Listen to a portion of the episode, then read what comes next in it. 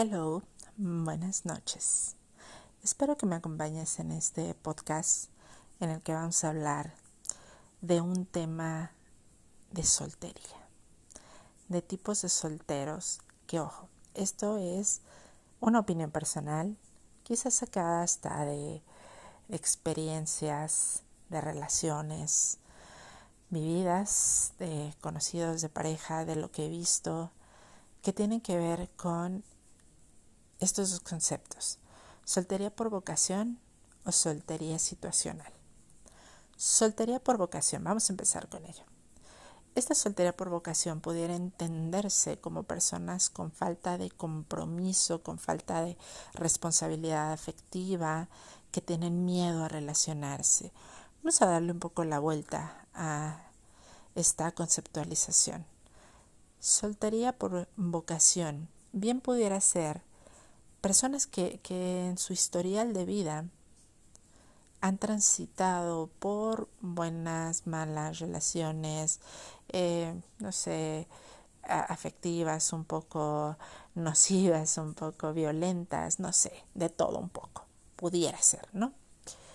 Y que de pronto terminan encontrándose en un punto de su transitar por la vida con esta paz mental llegada quizá por la edad, llegada quizá por, por un momento de introspección, por un punto de quiebre, se encuentran consigo mismos y terminan, o consigo mismas y terminan enamorándose de sí mismos, de esta tranquilidad que les brinda cierta libertad decisional, libertad relacional, este gusto por esas actividades muy particulares e individuales y que si bien hay momentos donde extrañan esa complicidad de la pareja, esa pasión, no quiere decir que no la puedan vivir o que se limiten.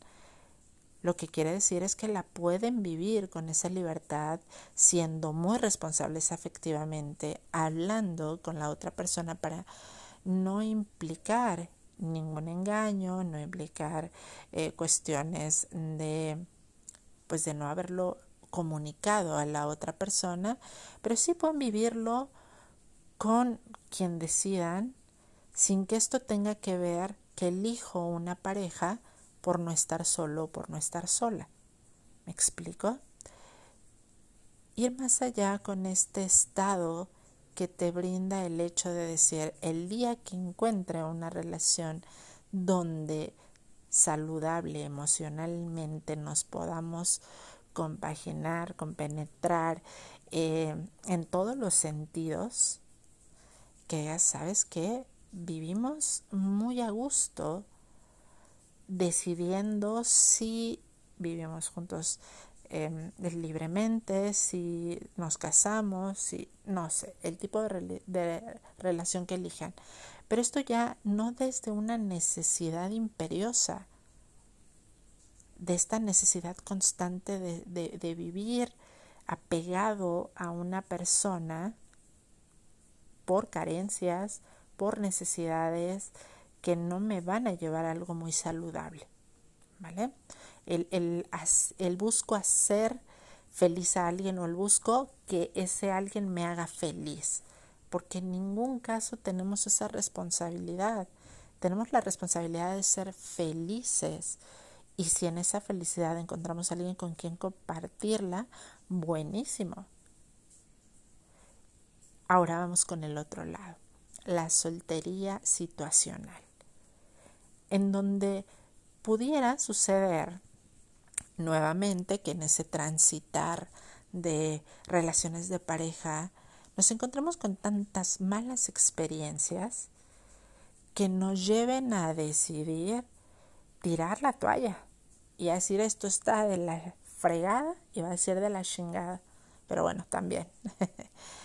que de plano necesito un depositario de esta frustración. Y entonces llámese destino, llámese Dios, llámese género femenino, masculino, va a ser ese depositario de este enojo. Y no termino por transitar entre ese enojo y entre la melancolía, sino me quedo atorado en medio o atorada en medio Porque por un lado siento esa frustración de que quiero que se cumpla ese deseo imperioso de tener una relación, pero a fuerza quiero que sea desde mi preconcepción del amor muy internalizado o muy de las relaciones de pareja como yo las creo, yo las estructuré. Y como no sucede, entonces justamente voy creyendo que el amor no sirve, que las relaciones de pareja no sirven, que eh, los hombres, que las mujeres, etc., etc., etc. Y esto me genera mucho malestar. Y qué flojera de verdad estar atorados en ese inter, porque vamos amargándonos por la vida. Pensando por un lado que quiero enamorarme, que quiero una relación, pero siempre ajustada a mis expectativas. Recordemos, la otra persona no está en este mundo para cumplir nuestras expectativas, estamos para compartir, para cohabitar.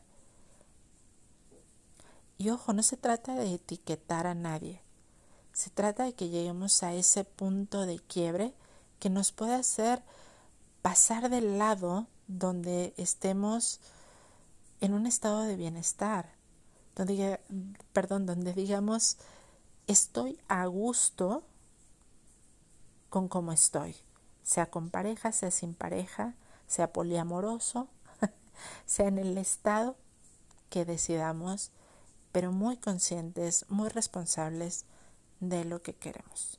¿Vale?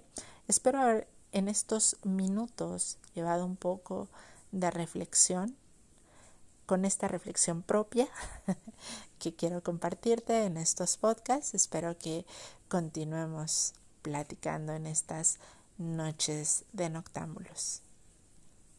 Que pases dulces sueños y mejor despertar. Hasta pronto.